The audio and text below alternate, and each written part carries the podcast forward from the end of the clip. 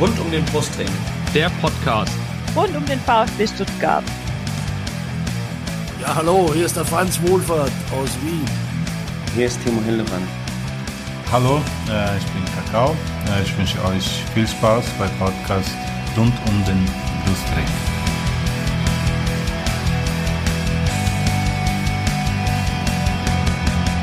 Herzlich willkommen zum Podcast rund um den Brustring. Mein Name ist Lennart und dies ist Folge 192. Wir nähern uns mit großen Schritten der 200 und der VfB, Janik, der nähert sich mit großen Schritten der Tabellenspitze, muss man fast sagen. Grüß dich erstmal, hi. Hi, servus, guten Abend, ja. Tatsächlich. Ja. Also wir sind auf jeden Fall schon mal Vierter. Das heißt, wir sind sogar einen äh, Tabellenplatz niedriger als äh, nach dem 5-0 gegen, gegen Freiburg. Aber nichtsdestotrotz, wir reden heute über den 3 zu 1 Auswärtssieg in Mainz und das tun wir nicht alleine oder zu zweit, sondern mit dem Johannes bei äh, Twitter zu finden unter, jetzt habe ich mir nicht aufgeschrieben, äh, Johannes VfB. Hilf mir mal kurz aus, Johannes, und erstmal herzlich willkommen. Ja, gut, schönen guten Abend. Äh, freut mich, dass ich dabei sein kann. Äh, ja, ich muss selber gerade mal gucken, was mein Twitter-Name ist. Ja, Johannes VfB, genau. Schön, und ähm, wenn ich mich jetzt mal ganz kurz vorstellen kann, äh, mein Name ist Johannes, bin 20 das Jahre. Wäre mein, genau. Ja, das äh, wäre mein, mein, nächster Punkt gewesen. Ja, sorry. Alles gut. Äh, komme aus äh, Nordhessen und war tatsächlich bisher bei allen äh, fünf VfB-Pflichtspielen dabei. Also das ist eine relativ gute Quote bei der Entfernung. Ja, das stimmt. Und äh, habe auch einen eigenen Podcast am Laufen. Vielleicht kennt mich der eine oder andere von 1893. Ja, das zu meiner Person. Ja, mit wem machst du den Podcast? Mit äh, Doppelrunden Chris auf äh, Twitter zu finden. Sehr schön. Ja, hört da auf jeden Fall mal rein. Ich äh, habe es leider, wir haben gerade schon im Vorgespräch davon gehabt, ich habe es leider noch nicht geschafft, äh, mehr als eine oder zwei Folgen zu hören. Es ist aber auf jeden Fall sehr, sehr hörenswert. Äh, und die beiden Jungs stecken da genauso viel Arbeit rein wie wir. Deswegen hört da auch gerne mal rein. Äh, zieht euch das in euren Podcatcher. Ja, danke für deine Vorstellung. Wir ähm, reden wie immer als allererstes über ein paar aktuelle Themen und da gab es eigentlich seit dem ähm, seit dem Freiburg-Spiel nur ein aktuelles Thema, das große aktuelle Thema, die Mitgliederversammlung.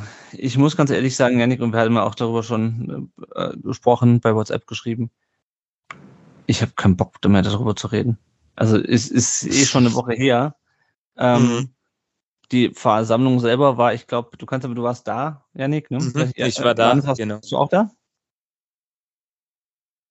Äh, nee, ich war nicht da. Okay. Ja, das ist aber auch okay, wenn man dann alle fünf Spiele macht, dann kann man sich immer am Wochenende, Wochenende durch, durch, durch Pause gönnen. Ähm, ja, äh, Janik, äh, du warst da, du musst uns jetzt nicht, also ich glaube, über die ganzen Punkte, was schon alles ähm, besprochen wurde, ähm, das müssen wir jetzt nicht mal drüber sprechen. Äh, die Abwahlanträge. Was war denn so dein Gesamteindruck von der Mitgliederversammlung? Es gab ja danach auch eine große Diskussion, ob so eine Mitgliederversammlung überhaupt noch, ähm, ob das noch ein was für die Zukunft ist. Ähm, sollte man das überhaupt noch so machen? Achteinhalb Stunden saß ich, glaube ich, da. Mhm. Ähm, ob äh, das überhaupt noch für die Zukunft so tragfähig ist oder ob man sich als Verein andere Sachen überlegen muss. Wie waren so deine Eindrücke generell von der Versammlung? Also zunächst einmal äh, war ich etwas erstaunt, dass tatsächlich so wenig Leute da waren. Es waren ja dann zu Spitzenzeiten, sage ich mal, 1200 Mitglieder, also 1200 um ein paar zerquetschte. Die genaue Zahl weiß ich jetzt gar nicht mehr am Ende, als wir gegangen sind, das war dann nach den Abwahlanträgen, ähm, äh, nee, nach den Satzungsänderungen, ja, siehst du, ich bin auch schon ganz durcheinander, ähm, da waren es dann noch mhm. 250 Leute. Also es war eine sehr übersichtliche Versammlung, natürlich sehr langgezogen mhm. und sehr ja, also für die Länge eigentlich nicht sehr gehaltvoll. Klar, die Abwahlanträge gegen Klaus Vogt oder auch Satzungsänderungsgeschichten, die waren dann schon interessant, aber es hat sich halt, ähm, wie gesagt, wir gehen da ja jetzt nicht ins Detail, aber jeder weiß ja, was dann auch passiert ist, kann das ja auch nochmal nachlesen, aber auf mich hat es dann doch den Eindruck gemacht, alles sehr langgezogen und die Redebeiträge waren zum Teil richtig gut. Da möchte ich vor allem ähm, mhm. den Redebeitrag vom Kommando Cannstatt erwähnen. Der war richtig, richtig toll. Oder auch vom Yannick, ähm, meinem Namensvetter mhm. aus, aus Franken, der Gianni. Der Gianni heißt schon mal zu Gast war hier. Genau, der war auch schon mal bei uns zu Gast. Ähm, ja. Das war auch richtig, richtig gut, was der, der hat zweimal sogar gesprochen, ja. Der hat zweimal gesprochen, wenn ich es richtig weiß. Ja, ja, war, war, war glaube zweimal auf dem Podest.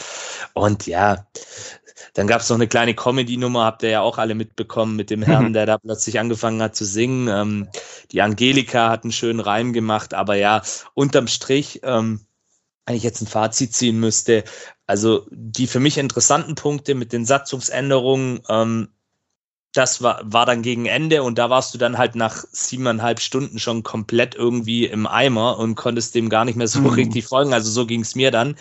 Aber habe dann natürlich trotzdem bei der Abstimmung dann auch vollends mitgemacht und äh, zu den Abwahlanträgen von Klaus Vogt, äh, naja, die waren für mich persönlich jetzt, das ist jetzt meine eigene Meinung, nicht gehaltvoll genug. Mhm. Ich bin ehrlich, ich sehe ihn gerade oder habe ihn auch kritisch gesehen, aber habe trotzdem gegen eine Abwahl von ihm gestimmt, weil ja, weil das für mich einfach zu haltlos war, diese Vorwürfe. Also es hat auch auf mich den Eindruck ja. gemacht, dass da äh, ja mehr so persönliche Befindlichkeiten mal wieder ähm, die Haupt hauptsächliche Rolle gespielt haben, wie das Wohl des Vereins. Und das Ende dann haben ja auch alle mitbekommen mit der Luschen-Affäre, nenne ich es jetzt mal, auf dem Podium. Ich glaube, dazu braucht man auch nicht mehr viel sagen. Der VfB hat ja dann auch am Mittwoch drauf eine Pressemitteilung rausgegeben, dass sich die Beteiligten mhm. ausgesprochen haben.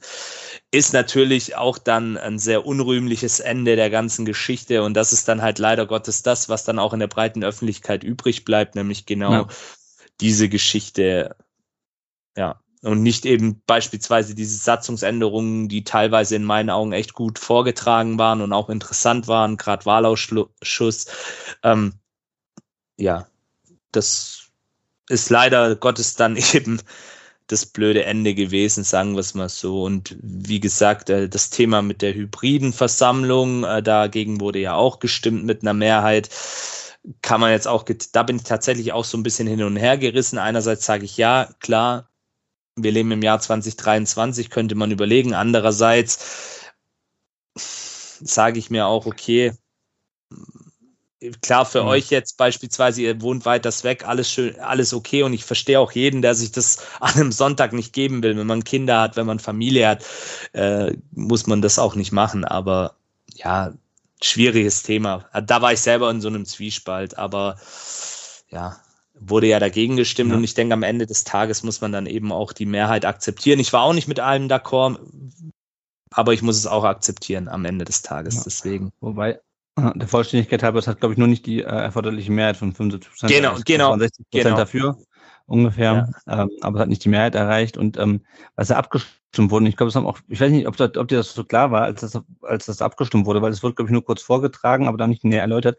Es ging ja nur darum, darüber abzustimmen, ob äh, die weiterhin die, ähm, das Präsidium das entscheiden darf, ob es äh, hybrid ist oder, äh, oder nicht, oder äh, in Präsenz oder digital, oder ob das ja. zukünftig die Mitgliederversammlung entscheiden darf. Das war ja sozusagen ja, ja. die Entscheidung, weil das Gesetz sieht ja momentan vor, dass das Präsidium das ähm, entscheidet. Ja. Ähm, es sei denn, es steht in der Satzung was anderes und das war ja der Satzungsänderungsantrag. Und das finde ich ehrlich gesagt schade, mhm. weil dann hätten wirklich die Mehrheit der Mitglieder in, äh, in der Zukunft entscheiden können, ähm, oder 75 Prozent wären das, glaube ich, auch gewesen, äh, wäre dann das, äh, die Hürde gewesen, ob ja. eine Versammlung in Präsenz oder digital stattfindet, wobei das auch schwierig ist, weil ein Jahr im Voraus zu entscheiden, okay, nächstes Jahr machen wir es dann aber mal äh, in Präsenz und dann ist irgendein Thema, oder machen wir es digital und dann ist irgendein Thema, wo du denkst, okay, da würden jetzt super viele Leute auch kommen. Ähm, keine Ahnung. Also schwieriges Thema. Also das, was du auch gerade angesprochen hast, ich glaube, das war auch vielen nicht bewusst, weil es eben auch sehr schnell durchexerziert wurde, das ganze Thema. Und viele, wie gesagt, man muss sich ja vorstellen, da sitzen bei 30 Grad im Schatten ähm, Menschen acht Stunden rum. Da kannst du ja auch nicht erwarten, dass alle zu 100 Prozent voll immer zuhören. Und naja. gerade bei dem Thema hatte ich auch den Eindruck, viele haben es falsch verstanden. Also ich habe schon so wahrgenommen, ja. Mhm. Ähm, aber ja, schwierig. Ja. Also man hat dann auch im Konsens gehört, weil es wurde dann ja auch über das Thema schon heiß diskutiert auf den Rängen. Ähm, die meisten haben gesagt, nee, wir wollen das weiter in Präsenz haben. Aber wie gesagt, das ist ein Thema. Ähm, ich glaube, das wird in ja. naher Zukunft immer wieder besprochen werden. Und ich glaube auch, dass da sich der VfB auf jeden Fall was überlegen muss oder das zuständige Gremium, was dann eben die Entscheidung diesbezüglich trifft. Ja, ja. Also mir ging es auf jeden Fall so, nachdem am Montag noch dieses unsägliche Thema da mit der Luschen-Affäre kam, da habe ich gedacht, der Samstag und das Spiel gegen Mainz 05 kann gar nicht, kann gar nicht früh genug kommen. Ähm, es ist natürlich trotzdem die Frage, Johannes, was meinst du, wie könnte man mehr Leute ähm, dazu bewegen, zur Mitgliederversammlung zu kommen? Oder ist das vielleicht also meistens meine Einschätzung, es ist sowieso unrealistisch, dass von den 85.000 so eine große Anzahl kommt, dass es, ähm, dass es real, dass es irgendwie repräsentativ ist, weil ganz viele Leute kommen halt, wenn sind halt nicht Mitglied, um ähm, um mitzubestimmen, sondern weil es halt äh, Vergünstigungen gibt. Ja, das auf jeden Fall. Und äh, viele ähm, haben ja auch den VfB, also den, den Verein und das, also den Fußball an sich im Vordergrund und interessieren sich eher weniger mhm. für die Vereinspolitik. Das muss ich aber auch dazu sagen, bin ich auch eher. Also ich will einfach einen ja. Geilen Fußball auf dem Platz sehen und dann interessiert mich ehrlicherweise äh, vereinspolitisch das Ganze drumherum auch ein bisschen weniger, weil ich mich da auch ungern einmischen will, weil ich habe ja quasi darauf keinen richtigen Einfluss. Also da kann jeder äh, seine eigene Meinung haben, aber im Endeffekt werden die Verantwortlichen trotzdem das entscheiden, was in deren Köpfen halt das Richtige ja, ist. Ähm, Weil da hättest du sogar noch den meisten Einfluss in dem ganzen Laden, aber ich weiß, was du meinst. Äh. Und ähm, auf deine Frage zurückzukommen, wie man es schafft, äh, mehr Leute anzulocken. Ich finde das schwierig. Also es kommt, glaube ich, auf jeden Einzelnen an, ob man äh, sich dann die MV antun will mit der mit der ganzen Atmosphäre. Also die war ja, wie ich das so wahrgenommen habe, schon sehr angespannt an dem Tag. Ähm, und zumal ich glaube, alle 85.000 würden so, sowieso nicht kommen. Also da müsstest du ja eine freie Fläche haben. Also im Stadion wäre das ja nicht möglich. Ähm, ja. Aber es wären schon mal so 10, 20.000 für die nächsten Jahre, glaube ich, vor allem bei der Größe jetzt äh, angebrachter. Aber wie man das vielleicht äh, anlocken will, vielleicht mit Werbegeschenken, gratis Trikots mhm. oder so, weiß ich nicht. Ja. Na gut. Also ich habe auf jeden Fall äh, erstmal, also ich bin auf jeden Fall froh, dass dann bald wieder Fußball war, weil mir ging es dann nach dem ganzen Hin und Her und äh, sozusagen kurz nachdem alle äh, an die Vereinsverantwortlichen appelliert haben, Sachen intern zu klären ähm, und ähm, ja, Geschlossenheit zu zeigen und das eigene Ego hinten anzustellen, um das CC zu, zu zitieren, ähm, geht es dann halt wieder von vorne los und dann sage ich mir, dann, macht halt immer einen Scheiß allein. Ich bin froh, wenn es jetzt erstmal wieder um Fußball geht und hoffe, dass jetzt niemand mehr zurücktritt oder offene Briefe schreibt oder sonst irgendwas. Na gut. Ähm, dann würde ich sagen, kommen wir auch mal gleich zum Spiel gegen äh, Mainz 05 in Mainz. Äh, vorher noch ein kurzer Werbeblock. Wenn ihr uns finanziell unterstützen könnt und wollt, dann könnt ihr das entweder über Patreon oder über äh, PayPal tun. Bei Patreon äh, geht es um eine kleine monatliche Unterstützung. Da helfen schon kleine Beiträge und wer neu einsteckt, der kriegt ein Starterpaket vom Erik zugeschickt. Äh, und wer uns mit 10 Dollar im Monat unterstützt, der wird so wie der Daniel in jeder Folge genannt. Herzlichen Dank, Daniel. Genauso wie der Markt, der unterstützt uns mit 5 Dollar. Und von denjenigen, die uns mit 2 Dollar im Monat unterstützen, nennen wir heute auch den Daniel, sagen wir ein anderer Daniel als der, den ich eben genannt habe. Bei PayPal könnt ihr uns einfach Geld rüberschieben, wann und wie häufig ihr wollt. Und wir setzen das Ganze natürlich ein, um hier den Laden am Laufen zu halten und neues Equipment zu kaufen, falls es notwendig ist. Äh, oder wir sparen es an, wenn wir es gerade nicht brauchen. Alles, was ihr darüber wissen müsst, findet ihr auf rundumdenbrustring.de Schrägstrich Support. So, Mainz 1, VfB 3. Ich finde es äh, schwierig, dass wir jetzt äh, abbauen und nicht mehr fünf Tore pro Spiel schießen. Aber es war ja auch ein Auswärtsspiel. Ähm, und ich glaube, wir müssen heute müssen ein bisschen gucken, dass wir heute nicht komplett abheben. Äh, Johannes, die Startaufstellung äh, war in einer Position verändert, weil nämlich äh, Yong Wu Jong, der in äh, bei den Asienspielen weilt, äh, nicht zur Verfügung stand. Dafür rückte da Mio rein. Und Undaf, Dennis Undaf, äh, war wieder fit und saß auf der Bank. Äh, Anthony oder Anthony, Anthony wahrscheinlich eher als Franzose Rouault, war das erste Mal am Kader und außerdem Luca Raimund von der zweiten Mannschaft. Äh, Castanaras fiel kurzfristig aus mit einer muskulären Reaktion. Ansonsten war die Startelf, wie gesagt, unverändert bis auf Mio für äh, Jong. Ähm, hat aus deiner Sicht so gepasst, auch gegen den Gegner? Ja, auf jeden Fall. Also ich hatte jetzt auch keinen Grund gesehen, da irgendwas äh, groß zu ändern. Und mhm. äh, ich fand die Mannschaft auch bisher sehr eingespielt. Also viele Situationen, auch vor allem die Angriffssituationen, waren äh, sehr durchdacht, vor allem mit der Dreierreihe vorne. Deswegen äh, mhm. fand ich es eigentlich gut, dass er es so gelassen hat. Und ich meine, never, never change the running team, ne? Oder never change the running system ja. heißt es, glaube ich. Ja, ja, genau. Ja, und ich meine, ich finde es äh, eigentlich auch ganz interessant, weil wenn du dir die Viererkette anguckst, wenn wir vor der Saison jemand gesagt hätte, dass wir am vierten Spieltag in mein Spiel mit Ito auf links und Stenzel auf rechts, ähm, da hätte ich wahrscheinlich Handy beim Kopf zusammengeschlagen und gesagt, was mit Sosa, was mit, was mit äh, Wagnermann. Ähm, aber ich finde auch, die machen das gut, wir kommen ja gleich drauf. Und ähm, ja, gehen wir noch mal ins Spiel rein, Janik. VfB, finde ich, ging das Spiel recht offensiv an. Äh, Mainz aber hat relativ stabil gestanden und hatte dann auch die erste Chance und die ersten Chancen. Chor schießt aus der Distanz und dann muss Nübel gegen, gegen Marco Richter äh, halten. Stark gehalten wieder von Nübel, oder? Ja, absolut. Also tolle Reaktion gezeigt. Ähm, war auch aus relativ kurzer Distanz. Ähm, Richter trifft, glaubt den Ball auch nicht richtig. Ähm, kommt zwar ziemlich mhm. zentral, aber wie gesagt, aus, aus kurzer Distanz macht er super und bestätigt natürlich damit auch seine wirklich überragende Form, die er zurzeit hat. Also ja. das muss man vielleicht an der Stelle auch mal erwähnen. Der hält uns wirklich die, die Punkte auch fest. Ja, naja. Johannes, du warst ja, ähm, wie du gerade gesagt hast, im, im Stadion. Janik, warst du auch in Mainz? Ja, ich war auch ah, im Also ihr wart, weiter super. Ich habe es leider nicht geschafft. Was heißt leider? Meine Schwester hat am Samstag geheiratet. Äh, und das ist dann, ähm, da muss man dann Prioritäten setzen. Ähm, ja, wie war denn so euer Gefühl? Oder ich frage mal dich, stellvertretend, Johannes, wie war denn dein Gefühl? Wir kamen ja gerade aus diesem, aus der Länderspielpause vorher 5-0 gegen Freiburg. Mainz natürlich nochmal ganz anders auswärts, äh, bisher noch sieglos. Ähm, was hast du so für ein Gefühl in, in der Anfangsviertelstunde? Äh, dass uns ein schweres Spiel bevorsteht, weil ich, ich finde Mainz immer ein bisschen schwer einzuschätzen. Äh, zumal finde ich Mainz auch gar nicht mal so den schlechten Saisonstart hatte. Also ergebnismäßig natürlich nicht das, was sie sich erhofft hatten. Aber ich glaube mhm. auch gegen Union oder auch gegen Frankfurt hätten die ja was mitnehmen können. Aber sind halt im Endeffekt dann an dem äh, Spielpech gescheitert. Und mhm. ähm, ich hatte schon am Anfang das Gefühl, dass Mainz auf jeden Fall schon früh das Ding hier ähm, zu ihren Gunsten entscheiden will. Aber jetzt hast du halt einen Keeper hinten drin, der dir halt auch mal ähm, in den ersten zehn Minuten den Ball halt äh, festhält. Und ich glaube, das ist der Unterschied zu der letzten oder vor zwei Saisons, dass wir halt jetzt einen Keeper drin haben, der dann auch mal äh, ganz früh die wichtigen Bälle hält, um uns dann eben hinten den Rücken freizuhalten. Ja, ja, ja.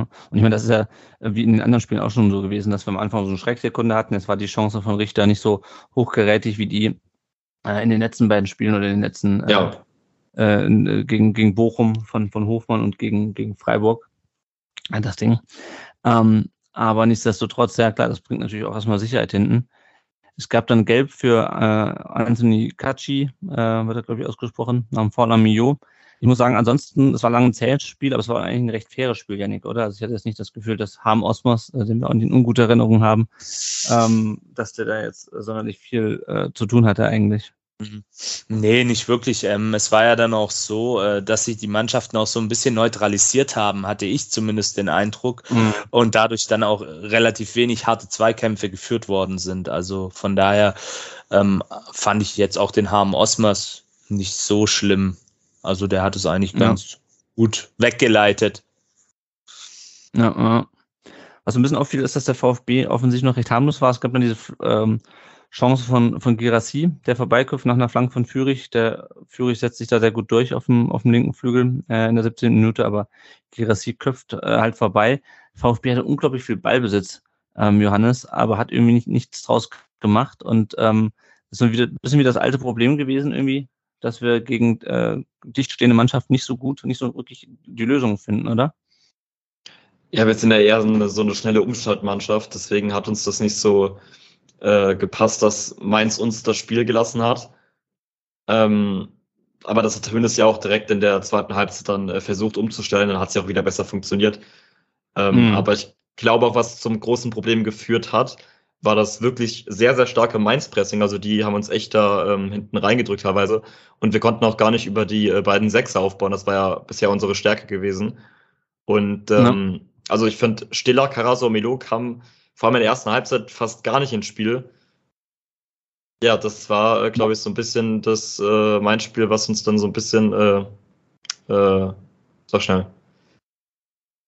Also, was Mainz einfach stark gemacht hat. So. Ja, naja, und das, das, das kennen wir auch aus den letzten, letzten Jahren. Also ich erinnere mich, ich meine, es ist in den letzten Jahren, finde ich, immer schwächer geworden, diese, diese Balljagerei, die die Mainzer da machen. Ich kann mir aber ein Spiel vor, ich glaube, 2021 war das, was wir zwar am Ende noch gewonnen haben. Nee, der war noch nicht da. Ich glaube, es war die Saison drauf, ähm, äh, wo die uns echt quer über den Platz gejagt haben, äh, wo dieses Pressing super intensiv war. Das haben sie jetzt nicht mehr so drauf. Ähm, aber ja, es ist immer noch sehr, sehr anstrengend, gegen die zu spielen. Und trotzdem hatte der VfB dann in der 38. Minute eine gute Chance. Äh, Mio äh, fängt einen, einen Pass äh, am Mainzer Strafraum ab und das hat mich sehr erinnert ans Relegationsspiel. Ähm, generell die, diese Wachheit, wir hatten das ja auch schon in den letzten Spielen, dass Mio da vorne wirklich sehr, sehr wach ist und genau auf solche Bälle auch lauert, habe ich das Gefühl. Ähm, der entledigt sich so ein bisschen seines Gegenspielers, legt quer auf Gerassi, der haut ein Luftloch und hinten kommt Silas. Äh, und der hat aber dann Zentner relativ schnell vor sich und äh, der klärt den Ball zur Ecke. Äh, Janik, aber das war doch mal eigentlich äh, gut gemacht vom VfB auf den Fehler gelauert. Dazu kommen wir dann später auch noch. Äh, dass Gerassi dann vorbeihaut, ist natürlich, natürlich schade, äh, aber eigentlich eine ganz gute Chance, oder? Ja, absolut. Da muss man vielleicht auch Atakan Karasor erwähnen, der ja dieses Pressing anfängt und dadurch mhm. diesen Fehler provoziert auch. Und, und ähm, gerade in dieser Phase gegen Ende der ersten Halbzeit hat man gemerkt, dass die Mainzer natürlich, äh, man darf nicht vergessen, die haben jetzt einen Punkt bisher geholt, sind am Tabellenende. Und wir wissen selber, wie du da als Mannschaft dann auch teilweise agierst, mhm. beziehungsweise die Mannschaft einfach auftritt, ähm, das hat man den Mainzern schon auch angemerkt. Und das hat dann der VfB irgendwann gegen Ende der ersten Halbzeit auch für sich nutzen können. Und wie gesagt, Atakan Karasor macht das da richtig gut, setzt den Mainzer unter Druck. Ähm, Mio schaltet schnell, ähm, gut Gerassi, das kann dem besten Mal passieren. Er hat es ja dann in der zweiten Hälfte gezeigt, was er kann. Ähm, und ja, Silas in der Szene, ich verstehe seine Intention, aber ich hätte mir gewünscht, ich habe es mir jetzt vorhin nochmal in Slow Motion angeguckt. Ich weiß, da kann man dann, es ist man immer schlauer, aber wenn er da vielleicht gleich abzieht und nicht erst den Ball irgendwie versucht anzunehmen, nochmal zu verzögern, dann ähm, wird es vielleicht doch noch gefährlicher. Aber Robin Zentner muss man vielleicht auch fairerweise erwähnen, reagiert da super und pariert den Ball auch dann letztendlich. Ja. Ich hätte fast sogar gesagt, es war die beste, äh, beste Szene von Zentner in dem Spiel. Ähm, weil bei, den anderen Toren sah er nicht ganz so gut aus, obwohl er auch nicht immer die alleinige Schuld trug. Ähm, ja, dann war Halbzeit. Ähm, also wie gesagt, eine sehr zähe erste Halbzeit äh, mit wenig Torchancen, einer auf, auf, jeder Seite und auch sonst zwei Mannschaften, die sich, du hast gerade schon gesagt, Janik, neutralisieren. Äh, Johannes, wie war denn dein, dein, deine Stimmung zur, zur Halbzeit, zur Pause? Also ich war eigentlich ganz positiv gestimmt, weil der VfB es mal geschafft hat, auch mal zu Null zu spielen zur Pause. Und dass wir jetzt nicht das Spiel schon entschieden hatten. Und ähm, an sich war die Stimmung, glaube ich, im Blog durchaus positiv gestimmt. Es war ein geiles Wetter. Und es war jetzt nicht so, dass, mhm. dass, es, dass uns Mainz an die Wand gespielt hat. Also wir waren, äh, finde ich, auch in der ersten Halbzeit überlegen, bis auf vielleicht die ein, zwei äh, Möglichkeiten, die der Mainz eben nach vorne hatte. Aber ansonsten standen wir halt defensiv kompakt, haben wenig zugelassen und äh, vorne hat uns halt noch so dieser letzte Pass gefehlt. Aber das mhm. äh, wurde ja in der zweiten Halbzeit besser. Ja. Ja, zu der kommen wir jetzt. Und zwar, ähm, VfB kommt auch wieder gut in die zweite Hälfte rein. Äh, aber dann haben wieder die Mainzer die erste Chance. Unisivo schießt neben das Tor nach einer guten Kombination. Ähm, und Janik, ich hatte ein bisschen das Gefühl, dass der VfB durchaus Probleme hatte mit den Mainzern, wenn die sehr, sehr schnell kombiniert haben äh, im 16er. Da fehlt uns ein bisschen der Zugriff. Hattest du auch den Eindruck? Äh, ja, also tatsächlich auch in dieser Phase, dann äh, Beginn der, der zweiten Hälfte, hat Mainz dann schon noch mal versucht, alles auch nach vorne zu werfen. Ähm, sie haben dann natürlich auch mit Unisivo ähm, einen Spieler, der, der da auch technisch sehr versiert ist, sehr schnell ist, sehr dynamisch und der ist auch, glaube ich, sehr, sehr schwer zu verteidigen. Ähm, und ja, das war dann aber auch vielleicht ein bisschen Spielglück für uns und eben dieses Pech, was den Mainzern gerade am Schuh klebt, dass sie daraus dann kein Kapital schlagen können. Äh, der Johannes hat es ja vorhin auch erwähnt, sie haben ein gutes Pressingverhalten auch gezeigt, aber konnten auch nicht wirklich Kapital schlagen aus dieser zeitweisen äh, spielerischen, ich nenne es jetzt mal vorsichtig, Dominanz oder Hochphase, mhm. die sie dann da auch hatten. Aber ja, daran hat man gesehen und das hat man beispielsweise auch gegen Leipzig gesehen, dass wenn da so schnelle, dynamische Spieler beim Gegner sind, dann haben wir schon unsere Probleme, gerade auch eben mit der Viererkette. Ähm, ja, da musst du dann halt gut verschieben, die Räume eng machen und aber das ist natürlich dann auch manchmal gegen Spieler, die da so eine Qualität haben, wie auch Unisivo sie hat, relativ schwer dann auch. Aber ja, das ja. war schon eine Phase, da hat man gemerkt oder hat dann auch im Stadion gedacht, oh, wenn jetzt Mainz vielleicht dann doch das 1-0 macht, dann ist das Stadion da und dann kann das Spiel eben auch in eine andere Richtung gehen. Ja, ja. Aber stattdessen ging das Spiel in unsere Richtung, äh, nämlich direkt nach dieser Szene. Also ich habe nicht mehr genau gesehen, ich glaube, ähm, der Ball kommt äh, auf dem, also der Ball kommt von Nübel dann irgendwie auf den Flügel, kommt zurück zu Anton und der schlägt den quasi äh, direkt nach vorne. Bell verschätzt sich und springt unter dem äh, Ball durch und dem Aufspringen. Girassi läuft mit dem Ball durch, dringt von rechts in den Strafraum ein und hebt ihn über Zentner drüber äh, zu seinem sechsten Saisontor im vierten Spiel. Ähm, gut gemacht fand ich von Girassi, Johannes, ähm, aber natürlich auch ein ziemlich krasser Abwehrfehler. Also das ist quasi diese eine Fehleinschätzung von, von Bell hat er Mainz quasi das Teuer gekostet, oder? Ja, ich finde, das sind so ähm, zwei Voraussetzungen, die da mit äh, reinspielen. Also einmal natürlich das äh, Spielpech aktuell von Mainz. Also ich denke, der VfB hatte so, so eine Situation bestimmt vor ein, zwei Jahren auch schon mal. Ähm, und wenn du halt daneben ähm, schlecht in die Saison kommst, dann kommt halt sowas noch dazu, dass du dich eben dann verschätzt, dann noch ausrutscht und dann eben Gerassi äh, frei vors Tor laufen lässt. Aber auch von Gerassi einfach stark ausgenutzt, äh, muss man wirklich sagen. Mhm. Und ähm, ich dachte halt, also im Block, er läuft immer näher an den Torwart heran und ich dachte so, ja, wann schließt er denn end endlich mal ab? Und da macht er das so lässig, hebt den Ball über den Keeper und das ist einfach nur pure Weltklasse. Ja, ja. Also wenn man das auch in der Slow Motion nochmal sieht, der hat wirklich das perfekte Timing. Also ich weiß nicht, Zentner kann da auch, glaube ich, nicht, nicht, nicht viel machen. Ähm, oder er kommt halt komplett raus oder er bleibt halt komplett auf der Linie.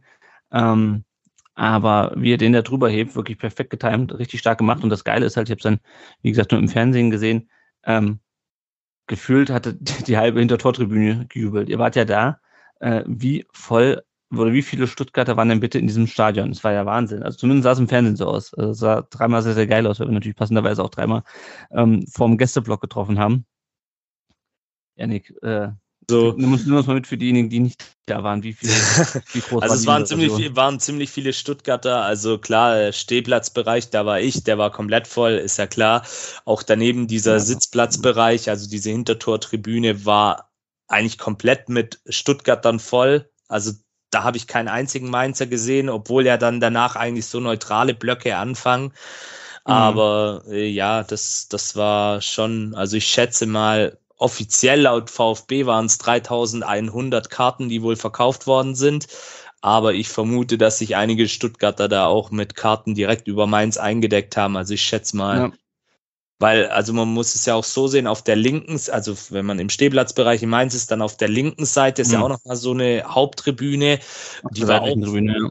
Genau, da war auch ähm, ein komplettes Stück, also ich nenne jetzt mal, ich sag jetzt mal so eine komplette, ähm, ja nicht gerade, aber so eine komplette Reihe ähm, oder mehrere Reihen waren voll mit Stuttgartern. Ähm, erst mhm. danach kamen dann die Mainzer so Mitte der Haupttribüne. Also ich schätze mal locker, dass das vier, über 4000 Stuttgarter waren, die im Stadion waren, wenn nicht sogar mehr. Ja. Naja, man hat es auch, auch gut, gehört. Also ich habe es mir nochmal im Real Life dann bei VfB TV angeschaut und da hat man, also zumindest eine ganze Zeit lang nur, nur die Stuttgarter gehört. Ja, der VfB führte 1 zu 0. Äh, und dann kam Ajork äh, für, äh, für Marco Richter. Ajork, den hätten wir auch beinahe geholt, zumindest angeblich schon in Stuttgart. Äh, man wird zumindest an ihm äh, interessiert gewesen sein damals, als es darum ging, Sascha Kleitschitsch äh, zu ersetzen. Ist, dann ist er zum Mainz gewechselt. Marco Richter ging runter, den ich überhaupt nicht leiden kann, noch aus Berliner Zeit, muss ich ganz ehrlich sagen. Ähm, kam also Stürmer für Stürmer bei, äh, bei Mainz. Äh, gelb dann für äh, Angelo Stiller nach, einer, nach, einer, nach einem Foul, nach einem taktischen Foul gegen Unisivo. Und dann kam die 61. Minute und das war eine, fand ich eine recht kuriose Szene. Ich weiß nicht, wie ihr die im Stadion wahrgenommen habt äh, Fürich kontert, Johannes, äh, und muss eigentlich, muss eigentlich zweimal auf Gerassi ablegen. Nämlich das erste Mal, wo, wo äh, Gerassi sich quasi freiläuft und das zweite Mal, wo er kreuzt. Er macht beides nicht. Schießt einmal, äh, kriegt den Ball zurück, schießt nochmal. Und während, er das zweite Mal schießt, äh, kommt äh, Gerassi ganz lässig aus dem, aus dem Tor ausgelaufen und läuft quasi am Tor vorbei, äh, während äh, der Ball von, von Fürich da dran vorbeistreicht. Ähm, eigentlich gute Szene von Fürich, aber ein bisschen eigensinnig, oder?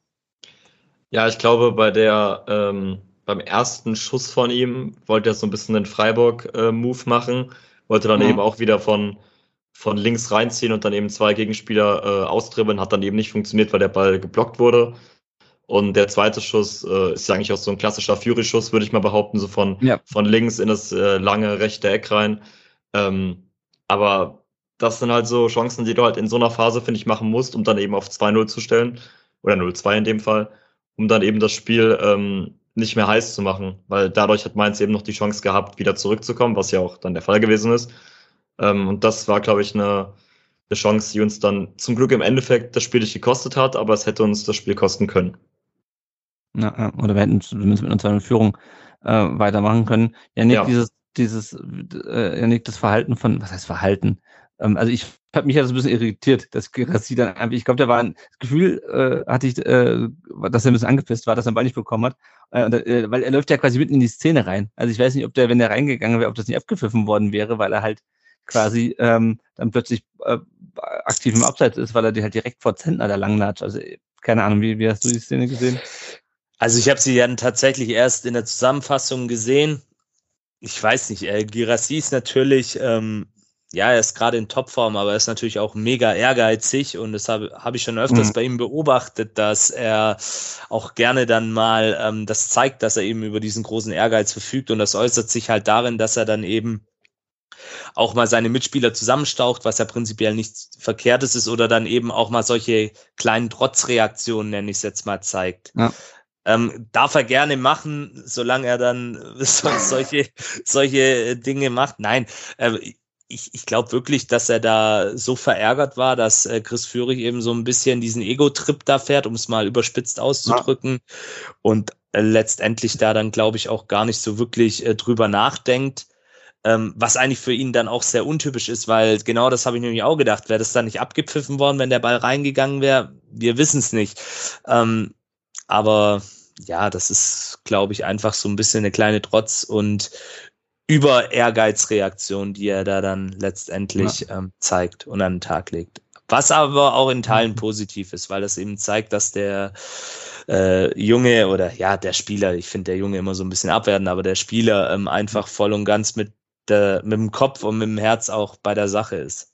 Könnt ihr euch noch an die Szene aus dem Freiburg-Spiel erinnern, wo äh, Jong nicht auf äh, Girassi abgelegt hat? Ja, ja, ich glaube, ja. ja. Da war er auch sehr verärgert. Ja, ja, man, man muss, ähm, wenn wir jetzt gerade über ihn sprechen, man muss ihn ja auch nur mal beobachten auf dem Spielfeld. Er ist ja wirklich auch ein Stürmer, der sich fallen lässt, der seine Mitspieler auch dirigiert und ja. auch mal wachrüttelt. Also ich kann mich letzte Saison an eine Szene erinnern, wo er das mit Kulibali gemacht hat. Ich glaube, es war sogar in diesem legendären Dortmund-Spiel dann. Also, wo er wirklich auch mal die Spieler anfasst und, und packt, äh, im wahrsten Sinne des Wortes und sagt, hey Jungs, aufwachen jetzt. Und das ist ja auch das, was ja. Fabian Wohlgemuth und die anderen Verantwortlichen an ihm so schätzen und was ihn ja neben seinen spielerischen Qualitäten auch auszeichnet, dass er einfach auch eine Persönlichkeit auf dem Platz ist. Und ja, ja. das, ich denke, sie werden es dann wahrscheinlich auf der Rückfahrt im Bus nochmal diskutiert haben, Führig und Gerassi, ich glaube. Aber an dem Tag ja, hat dann doch auch Freude überwogen. Alles gut. Ja, Muss man jetzt auch nicht groß machen, also, aber es, es fiel natürlich auf. Dann gab es noch Gelb für Anton in der 67 Minute, der einen Konter verhindert. Äh, und dann hat äh, Mainz nochmal gewechselt. Tom Kraus kam für Stefan Bell rein und Ayman Barkok für äh, Jason, Jason Lee, weiß nicht genau, wie man es ausspricht. Und ähm, das war eine durchaus äh, eine Einwechslung mit, mit äh, Einfluss ähm, beim VfB, bevor wir dann zu der, zu der Chance kommen äh, von, von Kraus. Beim VfB kam der Mittelstädt rein für Silas. Äh, und für mich wirkt es so ein bisschen nach, nach ähm, nicht Ergebnis halten, aber noch mehr defensive Stabilität. Ich meine, Mittelstädt ist ja ist, äh, nicht unbedingt der, der, der offensivste Spieler, ähm, anders als sie das. Konntest du den Wechsel nachvollziehen, Johannes? In der Phase nicht. Ähm, und als dann das Tor gefallen ist, dann noch weniger, weil ich, ich fand halt in der Phase standen wir defensiv relativ stabil, wir haben wenig zugelassen. Und mhm. dann dieser Switch von Vierer auf Fünferkette, fand ich halt äh, nicht nachvollziehbar. Und das hat ja auch so ein bisschen Unruhe hinten reingebracht, weil viele Spieler eben dann ihre genaue Zuordnung dann eben nicht wussten und was dann eben auch im Tor resultiert ist. Ja. Ja, ja also kommen wir mal auf das Tor, da sieht man das, glaube ich, auch ganz gut. Also zuerst dieser Pfostenschuss von, von Kraus, ähm, nachdem, glaube ich, Ajork den, den Ball abgelegt hat, das war das eine. Es kam schon so wenig aus dem Nichts und dann ähm, fliegt ein langer Ball nach vorne und ja, Ito der geht so ein bisschen halbherzig in dieses Kopfballduell. Und dann ähm, hat er, macht der VfB was, was er, was er gerne macht. Der rennt nämlich den Ball hinterher. Ähm, nämlich zuerst äh, rennen alle in Richtung Onisivo. Der legt aber in dem Moment schon aber auf Barkok auf dem Flügel. Der flankt rein. Onisivo verlängert den Ball mit dem Kopf in die Mitte und da steht dann Leandro Barrero. Äh, kriegt die Ball irgendwie unter, Kontro unter, die, unter Kontrolle und äh, bringt ihn irgendwie am kurzen Pfosten auch im Tor unter. Ähm, bevor wir über diese Szene im Tor sozusagen oder am Tor sprechen, nochmal kurz dieses, dieses Abwehrverhalten vom VfB. Janik, da ging es auch wieder sehr schnell und äh, Johannes meinte gerade schon, VfB war ein bisschen unsortiert nach, dem, nach der Umstellung auch auf Fünferkette. Hast du das auch so gesehen?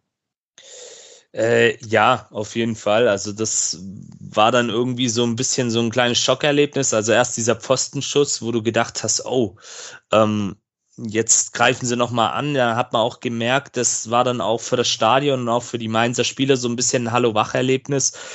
Und äh, ja, ich glaube, der Faktor ist hier dann auch letztendlich Unisivo, ähm, der wie ich finde, gutes Spiel gemacht hat, war für mich der stärkste Mainzer. Also der hat da immer für Unruhe gesorgt und ja, dann einfach diese Passivität, da musst du es halt rustikaler wegverteidigen. Du mhm. musst die Flanke verhindern von Barkok. Ähm, das, das war schon der erste Fehler, ähm, weil Mittelstädt eben dann auch falsch einrückt, anstatt ähm, den Druck auf den Flankengeber zu erhöhen. Und dann ist es halt auch letztendlich, wenn er mal die Flanke, die war ja auch ziemlich gut geschlagen, wenn die dann einfach ja. im Strafraum ist, dann ist es halt auch tatsächlich relativ schwer noch wegzuverteidigen, ohne dass du womöglich einen Foul begehst oder irgendwas anderes passiert. Und dann ist da eben Barrero, ähm, der da dann auch schnell schaltet und ah ja, einfach zu schnell für uns. Ihr habt es richtig auf den Punkt gebracht. Aber wie gesagt, die, die Sache ist halt, und das ist beim VfB im Defensivverhalten oft ein Problem, dass man eben schon manchmal diese Antizipation nicht hat und ähm, dann eben die Flanke nicht verhindert oder vielleicht dann im Mittelfeld nicht genug Pressing ausübt. Da muss die Zuordnung einfach noch ein bisschen besser werden. Weil wenn du da gegen schwerere Gegner dann auch spielst, hast ja gesehen, was dann gegen Leipzig passieren kann, wenn es dann wirklich eine Mannschaft ist, die sehr effizient und effektiv äh, agiert im Offensivspiel, dann kann es halt auch mal wirklich in die Hose gehen und dir so ein gutes Spiel, sage ich jetzt mal, dann auch am Ende des Tages um die Ohren fliegen. Mhm. Johannes, wie hast du die, die Szene gesehen? Also ich fand allgemein so in der Phase waren wir einfach ein bisschen, also ich fand auch so ein bisschen zu überheblich, weil wir äh, einfach die Überlegenheit in den Zweikämpfen verloren hatten. Äh, auch im Offensivspiel haben wir einfach die Pässe viel zu eng und, und, und, und knapp gespielt. Ähm, und da hätten wir auch einfach defensiv mehr Kontrolle ähm, haben müssen, vor allem eben mit der Fünferkette. Und äh, ich finde, das größte Problem war erstmal, dass Ito das Kopfballduell verloren hat, vor allem gegen Barrero. Mhm. Also das darf in der äh, Situation nicht passieren. Ähm, und dann macht Ito halt den Fehler, er will Mittelstädt auf der Seite aushelfen, aber vergisst dann im Rückraum dann Unisivo und äh, geht dann eben ja. zu, äh, zu spät in die Kette zurück. Und dann fehlt er eben ähm, in der Mitte. Und dann können eben Sagadu und Anton die Kombination aus Unisivo und Barrero auch nicht mehr verhindern. Und dass der Ball halt im Tor landet, ist dann, finde ich, für Nübel auch wieder so ein bisschen unglücklich, weil er hat es ja gut gemacht, aber er leitet den Ball dann so ein bisschen selbst ins Tor und das sah alles in allem, finde ich, sehr unglücklich aus. Ja, wobei, ich, also ich mache Nübel da eigentlich wenig, Vorwürfe, weil ähm, das ist überhaupt nicht klar, ob, wo dieser Ball hingeht, ja, weil der so da durchflippert und Barrero kriegt den gerade noch so unter Kontrolle. Ähm, ich, ich weiß nicht, ob er da noch, also der musste schon sehr reaktionsschnell sein, um den dann noch irgendwie um Pfosten, um Pfosten zu lenken, glaube ich. Weil der ist ja quasi einen Meter vom Tor, als er den unter Kontrolle kriegt, der, der, der Stürmer. Ähm, ja, also komische Situation auf jeden Fall, aber ich sehe es auch so, dass vor allem dieses, ähm, dass Ito das Kopfballduell verliert und dann ähm, dieses alte Problem, was wir auch letztes Jahr schon mal angesprochen haben. Alle wollen, alle wollen helfen, ja. Ähm, und das war halt in dem Fall nicht unbedingt die beste, die beste Lösung. Was mich da ein bisschen überrascht hat, war, dass der, dass Mainz danach furchtbar passiv war. Also ich erinnere mich an so eine Szene um die 70. Minute rum, also nach dem Tor, wo Mainz dann wirklich hinten drin steht in der VfB, wie beim Handball, ähm, in so einem Halbkreis oder beim Eishockey in so einem äh, Halbkreis sozusagen um den Mainzer, um die, das Mainzer Drittel, ähm, den Ball sich, sich hin und her schiebt. Also das habe ich, hab ich überhaupt nicht verstanden, dass die Mainzer sich dann so zurückgezogen haben. Die mussten dann auch Onisivo auswechseln in der 78. Minute für äh, Papela. Stiller war auch kurz angeschlagen, da hatte ich schon wieder Angst, dass der länger ausfällt. Das ist äh, jedes Mal, wenn äh, Karaso oder Stiller äh, verletzt auf dem Boden liegen, dann kriegt, glaube ich, nicht nur ich äh, Angstzustände, weil wir haben ja nicht mehr so wahnsinnig viel dahinter auf der, auf der Doppel 6. Äh, und dann kam die 84. Minute. Äh, und so sehr äh, ich äh, bisher von Mittelstädt, also er hat nicht schlecht gemacht, aber das hat jetzt für mich auch bisher nicht herausgeragt. Die Szene hat er sehr, sehr gut gemacht. Ich glaube, es ist Fernandes, der, der den Ball verliert. Ich kann es auf der Zusammenfassung nicht genau sehen. Ja. Also kommt ein langer Ball. Fernandes will den abfangen, aber lässt den quasi abtropfen. Äh, und Mittelstädt nimmt sich den, zieht in die Mitte, spielt genau im richtigen Moment äh, nach links auf Gerassi und nachdem er vorher mit rechts getroffen hat, trifft er diesmal mit links wieder aus spitzem Winkel, äh, macht, bringt ihn im kurzen, im kurzen Eck unter. Ähm, auch wieder individueller Fehler von, von Mainz. Äh, der ähm, Fernandes bleibt dann auch ganz betröppelt auf dem Boden liegen. Äh, aber ja, nee, stark gemacht von Mittelstädt, oder? Ja, absolut. Also wie er, wie er den ähm, dann auch aufnimmt und dann nach innen zieht, wirklich sehr, sehr clever von ihm. Und ja, Girassi macht das natürlich auch richtig, richtig gut. Macht er dann noch so einen kleinen Schlenker, wenn ich mich recht erinnere.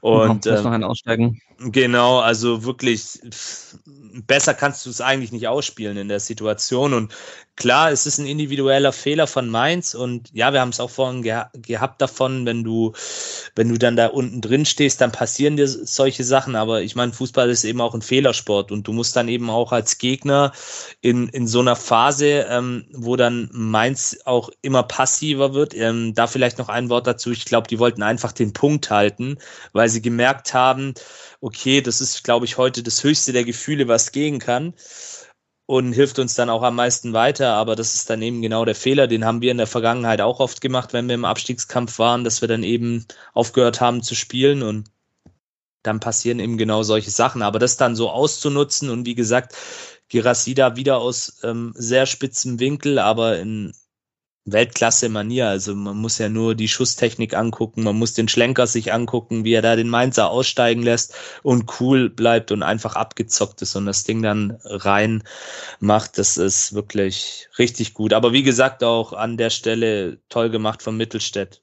Wirklich, muss man auch mal erwähnen. Und ich ich breche jetzt mal eine Lanze für ihn. Also mir hat er bisher immer ganz gut gefallen, wenn er reinkam. Jetzt mal abgesehen von dem Fehler da beim Gegentor, aber da ist er ja beileibe nicht der Einzige, der da einen Fehler macht.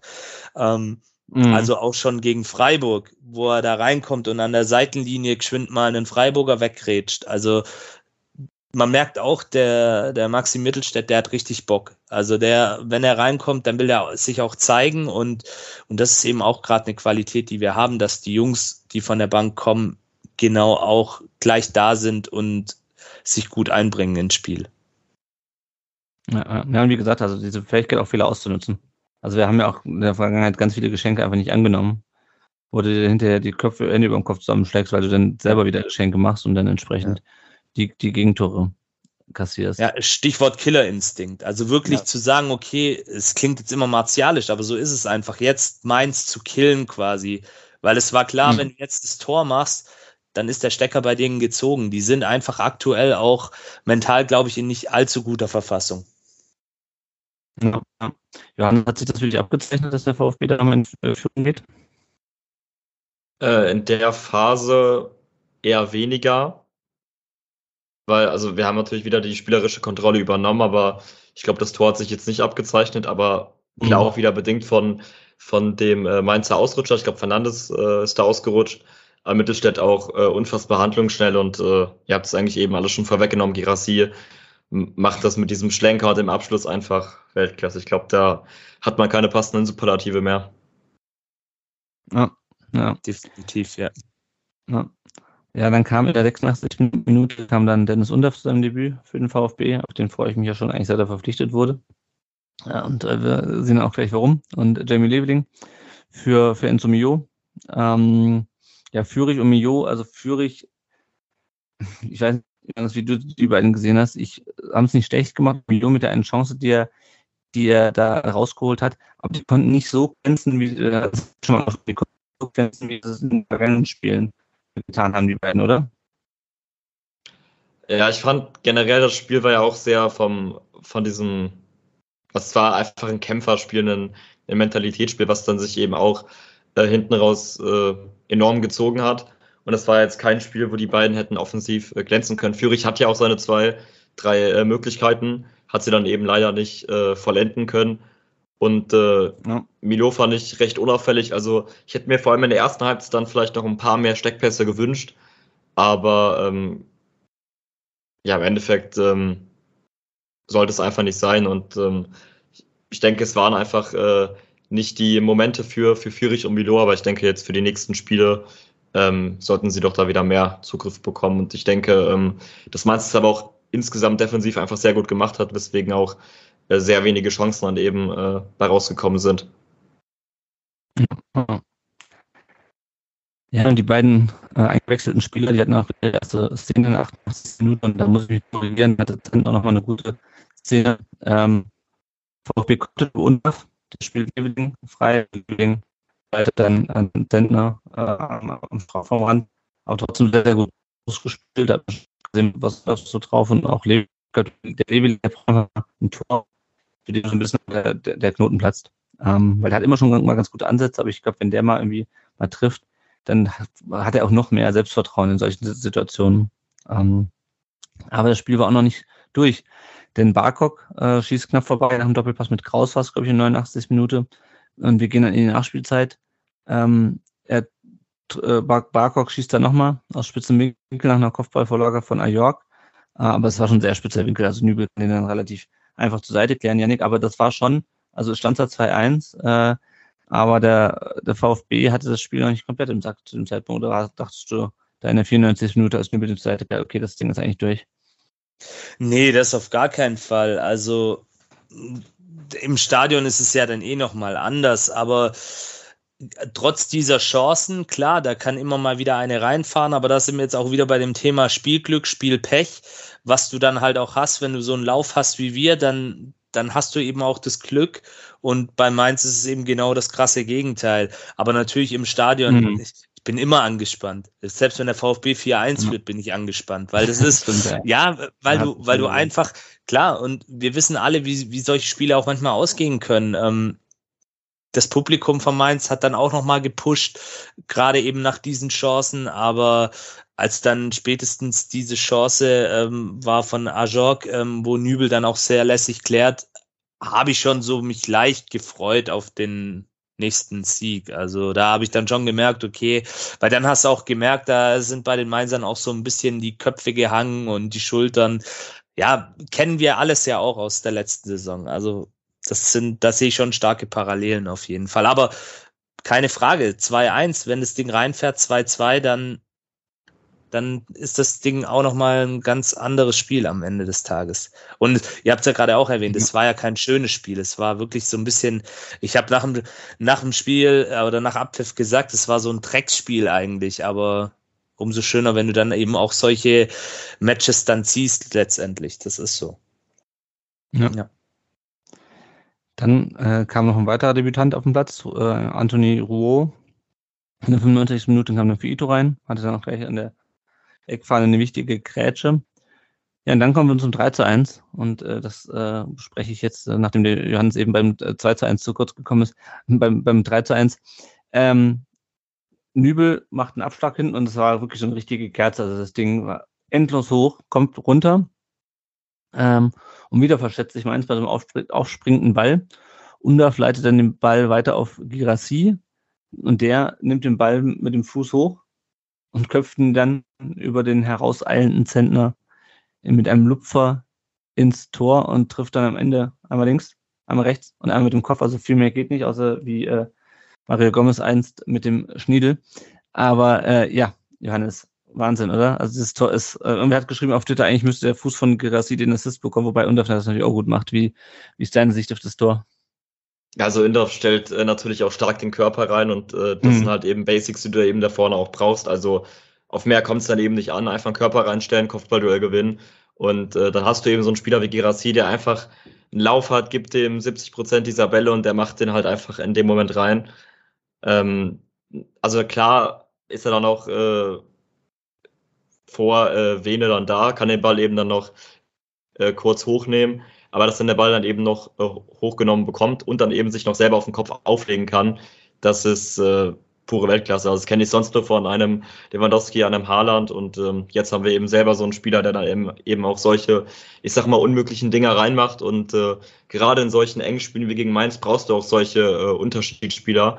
Das hat ja die letzten Jahre gefehlt, beziehungsweise diese Spieler waren jetzt nicht in jedem Spielen da und äh, deswegen ist es einfach schön, so, äh, so einen Spieler in den eigenen Reihen zu haben.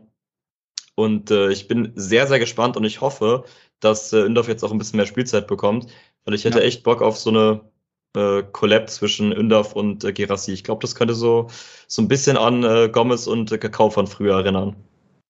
Ja. Ja, ich bin mal gespannt, wie Undorf jetzt auch äh, gegen Darmstadt dann in die, in die Mannschaft findet. Ja, und direkt nach diesem Tor war dann äh, Abpfiff. Ja, dann schauen wir mal, was ihr, liebe Hörerinnen und Hörer, äh, auf unseren Social Media Kanälen zu dem Spiel äh, sagt, bevor wir uns dann noch auch ein paar Themen, Themen widmen. Der Ed Caliber 0711 sagt, sehr geil, endlich macht die Bundesliga Spaß. Der Chris, der leider nicht dabei sein kann, schreibt hinten einigermaßen stabil, gegen unnötig, ruhig geblieben, ordentlich gespielt. Und man hat halt Gerassi.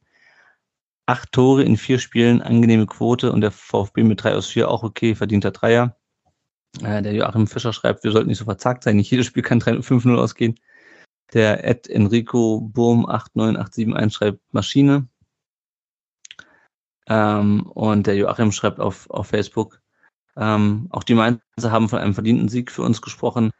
Die haben halt nur versucht, dicht zu machen, dann ist es nicht einfach, die super Chancen auszuspielen.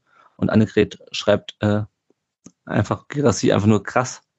Vermutlich werden sich die kommenden Gegner besser auf ihn einstellen, aber von mir aus kann es gerne so weitergehen. Ja, und auf Instagram kamen noch so Kommentare wie Goat Rassi. Ähm, in Mainz muss man keine fünf Tore schießen. Auch schön. Äh, ja, also wir, müssen, glaube ich, einmal über diese Statistiken mal sprechen. Ähm, der VfB hat, äh, wir reden gleich noch über die Tabelle, wir reden erstmal über Gerassi. Gerassi hat ähm, acht Tore in vier Spielen, also pro, im Schnitt pro Spiel zwei Tore. Ähm, hat einen Rekord fast geknackt von äh, einem, ich glaube, Peter Meyer heißt er von Gladbach aus 1967. Ähm, also unfassbare Quote. Ähm, und auch der VfB, ähm, der hat, glaube ich, ich weiß nicht genau, wie viele Torschüsse wir haben, äh, aber jeder zweite Schuss aufs Tor ist drinne. Also wirklich durch Schüsse, die aufs Tor kommen. Bisher ist in dieser Saison, nicht in diesem Spiel, äh, sondern in dieser Saison, ist dieses, jeder zweite Schuss drinne. Und von äh, allen Schüssen, auch, also auch die, die nicht aufs Tor kommen, ist jeder vierte drinne. Und bei den Expected Goals liegen wir äh, 6,5 Tore über dem, über dem erwarteten Wert. Äh, also das ist einfach eine unfassbare Effizienz. Ich meine, klar, wir haben gegen gegen Bochum und gegen Freiburg natürlich auch sonst äh, sehr, äh, sehr dominant gespielt. Aber äh, Johannes, ich glaube, in diesem Spiel, da war es einfach diese Effizienz vom VfB, der wirklich fast jede Chance äh, zum Tor genutzt hat, oder? Aber ich fand auch in den äh, beiden Spielen zuvor, wo wir eben gewonnen haben, fand ich auch, dass wir eine unfassbare Effizienz an den Tag gelegt haben. Also gerade mhm. gegen Freiburg in den ersten 20 Minuten waren, glaube ich, die ersten drei Schüsse jeweils ein Tor. Ja. Ähm, aber auch gerade gegen Mainz ähm, brauchst du eben so eine Effizienz und äh, das hat uns ja in den letzten Jahren immer so ein bisschen gefehlt. Und dann haben wir auch ein bisschen mit der Chancenverwertung äh, gehadert, aber jetzt äh, haben wir eben mal wenige Chancen und geführt geht jeder Ball rein und das ist doch einfach geil. Also ich, ich feiere es auch unfassbar. Also es ist also keine Ahnung, ob das so weitergeht. Darmstadt, da kommen wir gleich zu, wird auch wieder sehr, sehr schwer am Freitag. Aber ich genieße es halt einfach nur gerade unendlich, ähm, weil so an so Statistiken, ähm, wir kommen wir gleich noch auf die Tabelle, ja, dass wir irgendwann mal, ähm, und zwar nicht am ersten Spieltag, die meisten Tore in der Liga geschossen haben. Dass, ähm, ich glaube, Girassi hat äh, so viele Tore wie Boni, Boniface und, ähm, und Kane zusammen, wenn ich äh, es richtig, oder ich weiß nicht, wer da noch, äh, Wind, glaube ich, von Wolfsburg auch noch. Also ähm, ja, Wahnsinn, Janik. Wie, wie, wie geht's dir gerade jetzt mit dem VfB nach dem vierten Spieltag? Ja, äh, unglaublich. Ich schwimme natürlich auch auf der Euphoriewelle mit. Ähm, natürlich, ich glaube, jeder, der sich intensiv mit dem VfB beschäftigt, weiß es auch gut einzuordnen, aber am Ende des mhm. Tages ist es ja auch das, warum wir Fußballfans geworden sind. Eben, um auch mal diese Freude ausleben zu können, um eben auch ja. mal davon zu träumen, mal wieder international zu spielen oder weiß, weiß ich. Und Girassi ist das ist jetzt auch wieder meine eigene Sicht der Dinge, aber das ist seit langem mal wieder ein Spieler, der mich so richtig beim VfB, jetzt können, können die mich auslachen, aber so richtig verzaubert auch einfach mit seinem Spiel. Mhm. Also, das ist, klar, Sosa, Kalajdzic, äh, bei, bei Sascha war es natürlich auch damals diese Verletzungszeit da und dann, wo er dann gut war, wo er dann wirklich seine Kisten gemacht hat, da konnten wir alle nicht ins Stadion, da war Corona. Aber Girassi, das ist einfach, der hat, ja, der hat, wenn man das so sagen kann, ein bisschen jetzt äh, Stuttgart verzaubert und die Quoten sprechen ja für sich. Also ich meine, er ist aktuell der beste Torschütze in allen europäischen Top-Ligen. Also kein Mbappé, mhm kein Haaland hat so viele Tore nach äh, fünf Spielen wie er, oder? Ich weiß, ich glaube, im England haben sie sogar ein Spiel mehr schon, aber egal. Ja, also er, er, ist, was die Tore-Anzahl angeht, ist er aktuell die Nummer eins und es, ja, das ist unglaublich. Und klar, er hat großen Anteil daran, dass, dass wir so gut dastehen, aber auch andere Spieler, beziehungsweise das ganze Team, ich hatte es vorhin erwähnt, von der Bank bis zur Startelf, ich glaube, da ist jetzt einfach was zusammengewachsen und ähm, auch ein Fabian Wohlgemuth, der ja von vielen oft auch kritisch gesehen wurde. Warum, weiß ich bis heute nicht so wirklich, aber das ist ein anderes Thema. Der hat da wirklich auch gute Jungs dazugeholt. Das muss man jetzt auch vielleicht einfach mal mhm. sagen. Also so ein Dennis Undaff, du hast vorhin gesagt, du freust dich auf ihn, wenn er mal so richtig spielt oder ja, ich, ich freue mich auch. Das ist ein mega cooler Typ und auch ein Angelo Stiller. Sehen, ja ja, das ist, jetzt kommt äh, Wagnermann wieder zurück. Den haben ja viele schon wieder gar nicht mehr auf dem Radar gehabt. Der kommt jetzt auch wieder zurück. Also das, also ich habe seit langem mal ja, wieder. Gleichzeitig ein Stenzel. Mhm. Ja du hast gleichzeitig einen Stenzel, der es ja auch nicht schlecht macht. Ne? Richtig, genau. Also auch ähm, Pascal Kalle, wie er ja genannt wird, Stenzel, der macht das super. Also, und der war ja auch immer einer, der sich voll in den Dienst der Gruppe gestellt hat. Das muss man ja vielleicht auch mal sagen. Der war nie ein Stänkerer, der hat seine Rolle immer hingenommen und jeder Trainer, der ihn bisher hatte, sagt ja auch das gleiche, toller Typ. Ähm, sehr mannschaftsdienlich und ja, aktuell macht er eben auch als Stammspieler seine Sache sehr, sehr gut. Mit, und auch Alex Nübel beispielsweise, also Nübel-Nübel-Sprechchöre in Mainz auch schon wieder. Also die, ich glaube, der hat auch die Leute irgendwie gepackt oder ja, mir geht's teilweise auch so, ich habe halt bei ihm auch einfach keine Angst. Also mhm. unterm Strich, du hast, du gehst wieder als Fan vom VfB mit einer gewissen Euphorie ins Stadion, mit einer gewissen Freude, weil du weißt, hey, die Truppe, die kann im Prinzip jeden Gegner schlagen. Mit dieser Prämisse, und ich habe mich ja dann auch unterhalten, mit dieser Prämisse gehen die meisten Leute gerade ins mhm. Stadion und das ist einfach toll. Und äh, selbst nach diesem, und das ist, finde ich, eigentlich das Allerwichtigste, selbst nach diesem grandiosen Fehlschlag in Leipzig 5-1, wo ich echt dachte, boah, das könnte jetzt wirklich eine Delle sein für die Saison oder für den mhm. nächsten, für den weiteren Verlauf. Nein, sie gehen hin, schütteln sich kurz und äh, fegen dann 5-0 ähm, die Freiburger vom Platz. Also das ist wirklich, wirklich, ja, einfach nur schön, kann man sagen. Und ja, Girassi natürlich, der überragt gerade alles, weil er letztendlich derjenige ist, der die Tore macht und das auch absolut verdient, ist auch ein ganz, ganz netter Typ, aber man sollte auch wirklich die Mannschaft nicht vergessen. Und das finde ich auch ganz cool von ihm. Das hat er dann im Interview nach dem Spiel gesagt. Ohne seine Teamkollegen wäre er nicht da, wo er ist. Aber ja, also er ist seit langem mal wieder ein Spieler, der nah dran ist an der Weltklasse beim VfB Stuttgart. Also das ist jetzt vielleicht ein Hot Take, aber das ist einfach so. Also das äh, lasse ich jetzt mal so stehen. Und wie gesagt, es passt gerade einfach alles. Ich glaube, das ist das Fazit, was wir ziehen können. Aktuell Zwischenfazit. Ganz wichtig. Ja. Ja, ja, das stimmt. Ja, und was mich halt, äh, Johannes, was mich äh, gerade so begeistert ist, das Spiel gegen in Mainz war ja wirklich über lange Strecken nicht wirklich gut von uns. Das war jetzt auch nicht schlecht, das war stabil, aber es war auch jetzt nicht überragend und trotzdem gehst du dann mal am Ende halt dem Dreier raus, weil du halt einfach diese Qualität momentan hast, dann bist du am Ende auch durchzuhalten. Wie geht's dir denn jetzt aktuell nach dem vierten Spieltag? Also ich äh, kann da Janek, glaube ich, auch noch zustimmen. Ich bin auch aktuell auf Wolke 7. Ich äh, finde es auch aktuell so real, dass wir aktuell den äh, besten Torjäger und äh, die beste Offensive stellen. Das war, glaube ich, lange nicht mehr der Fall. Mhm. Und ja. äh, jetzt haben wir auch für die nächsten beiden Spiele äh, Gegner zur Auswahl, die du äh, in der Verfassung von uns und von den gegnerischen Teams auf jeden Fall schlagen kannst. So, du hast Darmstadt zu Hause mit dem äh, Auftakt des Vasens. An einem Freitagabend kannst du wieder Tabellenführer werden. Da kannst du den nächsten drei Jahre nicht klar machen und dann auch in Köln sollte auch wieder was äh, Zählbares bei rumspringen. Und äh, du hast einfach, finde ich, jetzt so eine, so eine Achse geformt aus äh, hinten hast du Nübel, der dir eben direkt am Anfang die Dinger ähm, festhält und dann eben und du dann eben nicht direkt mit dem Rückstand nach zehn Minuten in, in das Spiel gehst. Und äh, dann hast du eben, finde ich, was, was auch äh, stark kompensiert wurde, den, den Endo-Abgang mit Stiller und Karasor, äh, die das beide wirklich mhm. bisher sehr solide machen.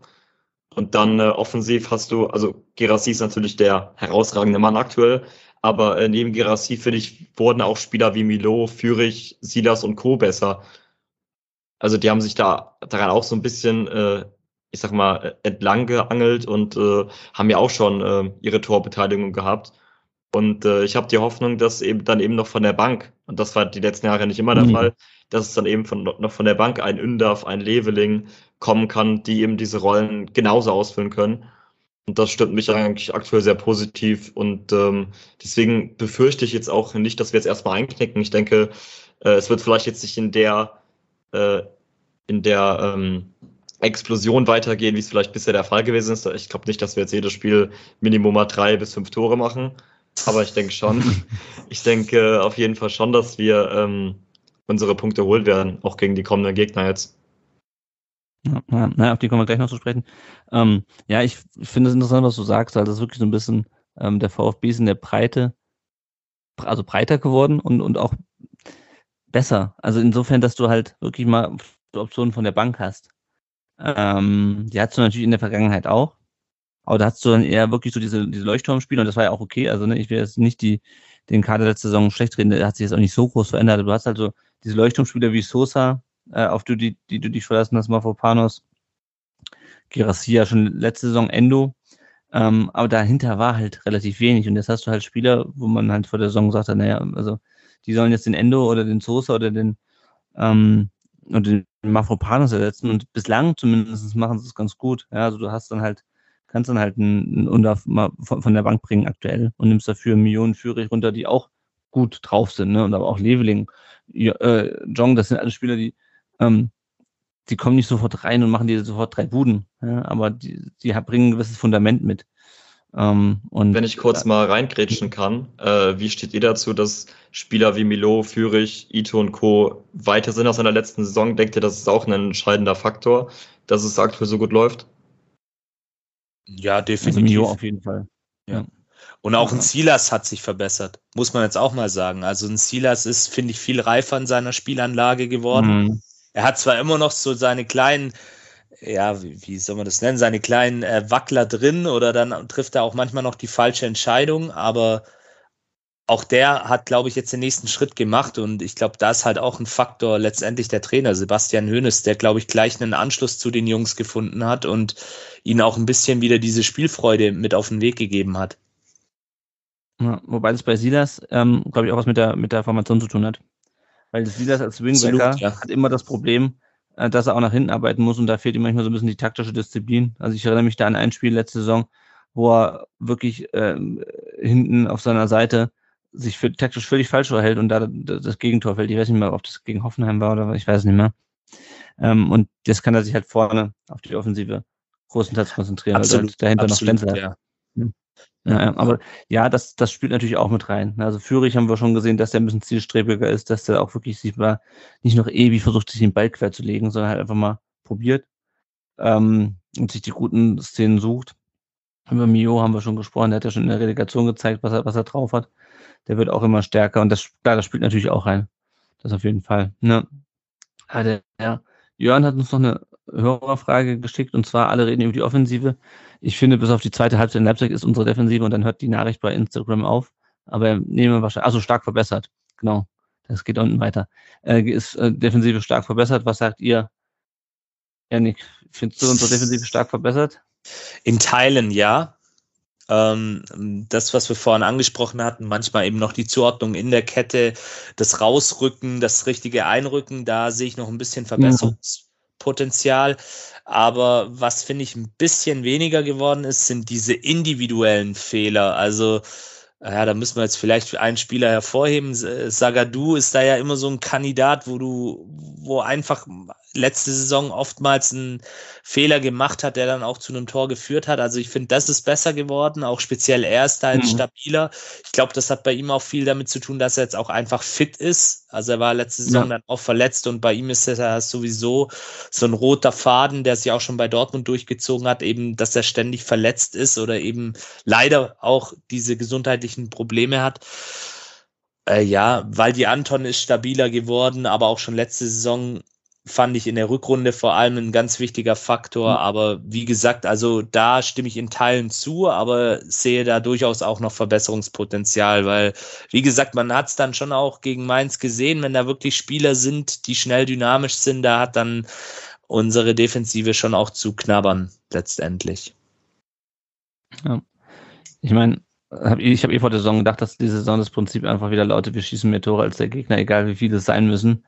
Ähm, ganz gut. Ähm, ich sehe auch nicht so sondern echt, wie gesagt, das sind vier Spiele, aber passiert unter also fünf geschossen und das haben wir das Spiel sagen mal eingelassen. Mit Feierzeichen. Ich finde es noch schwierig, da nur halt fällt. Ähm, aber es weitergeht, äh, leite ich mal über zur, zur, Blick auf die Lage nach dem vierten Spieltag. Es sei denn, Johannes, du möchtest noch was loswerden zu dem, äh, zum Sieg in Mainz. Äh, zu der Frage jetzt, oder? Nö, generell, oder zum Spiel. Ich, sonst will ich das Spiel nämlich zumachen. Ähm, ja, da können wir das eigentlich auch abschließen. Gut. Dann gucken wir mal auf die Tabelle. Wie gesagt, VfB hat dadurch, dass äh, Leipzig, glaube ich, relativ hoch gewonnen hat, äh, hat er einen Platz verloren. Muss man sich mal vorstellen. Ähm, wir sind das Vierter, äh, hinter Leverkusen, Bayern, Leipzig und vor, ich glaube, Wolfsburg und Hoffenheim. Also wir sind eigentlich die einzige vernünftige Mannschaft da oben.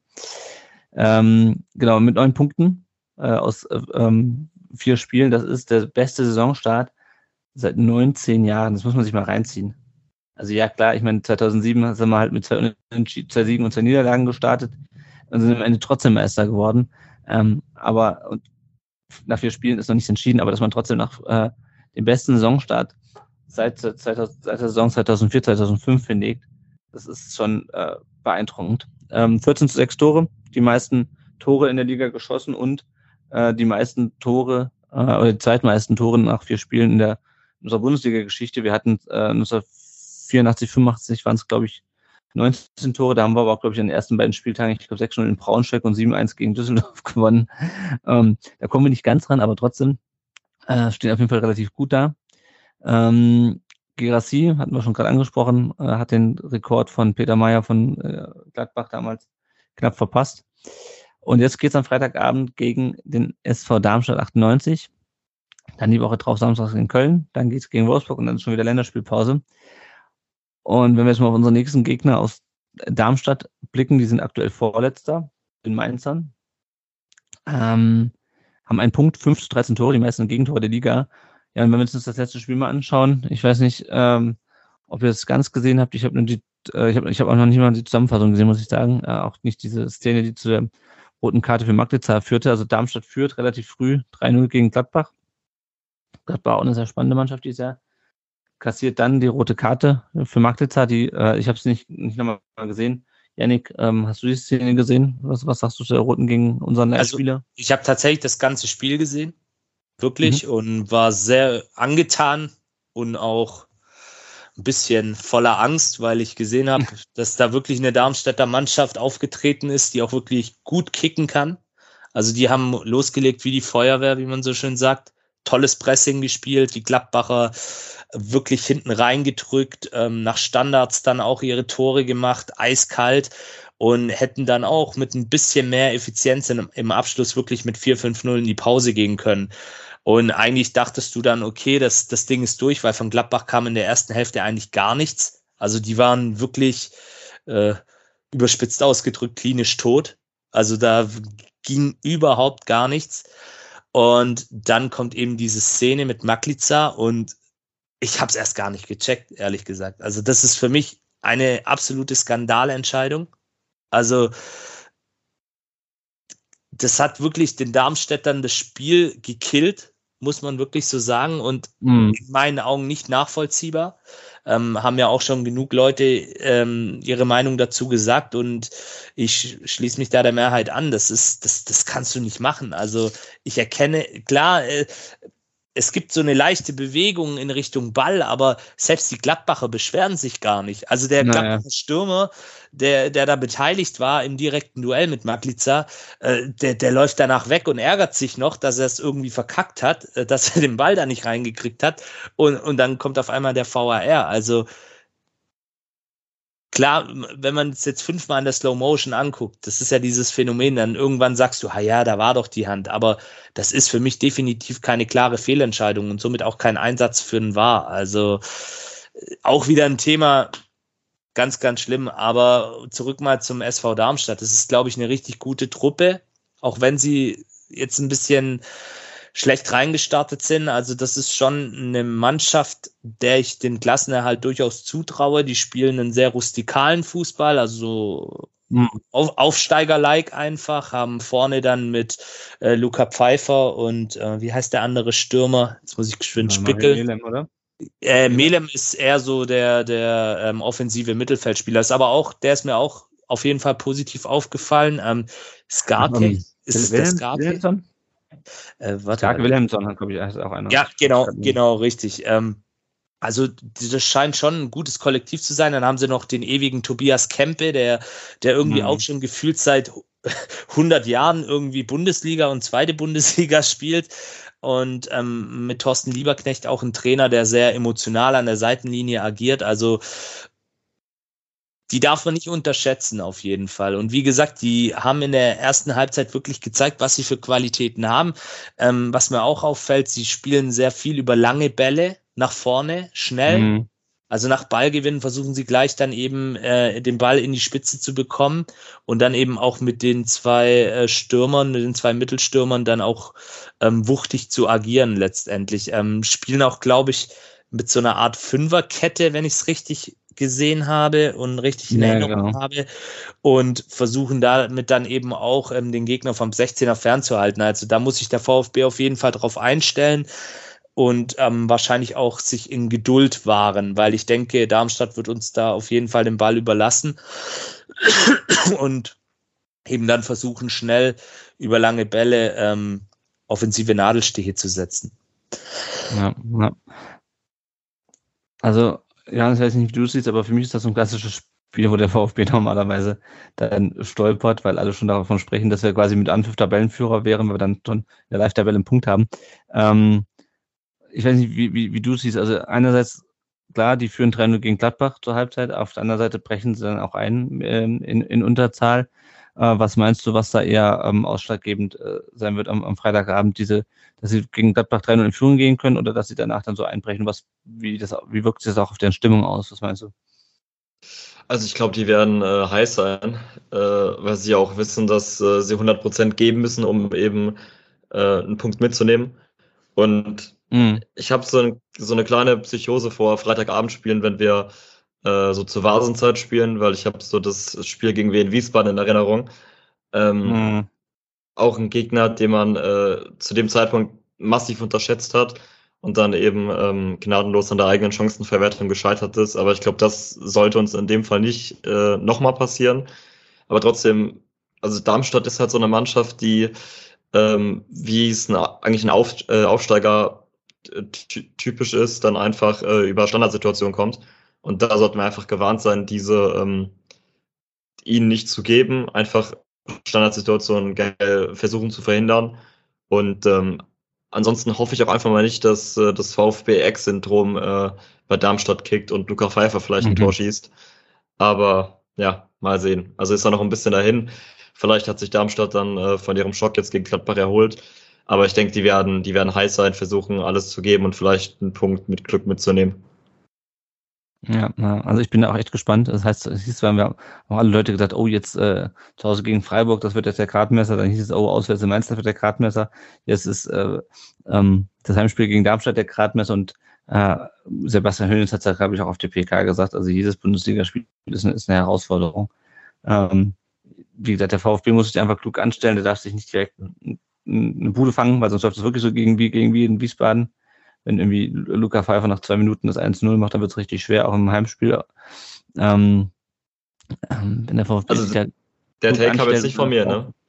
Hm? Mit Luca Pfeiffer und dem Tor. Naja.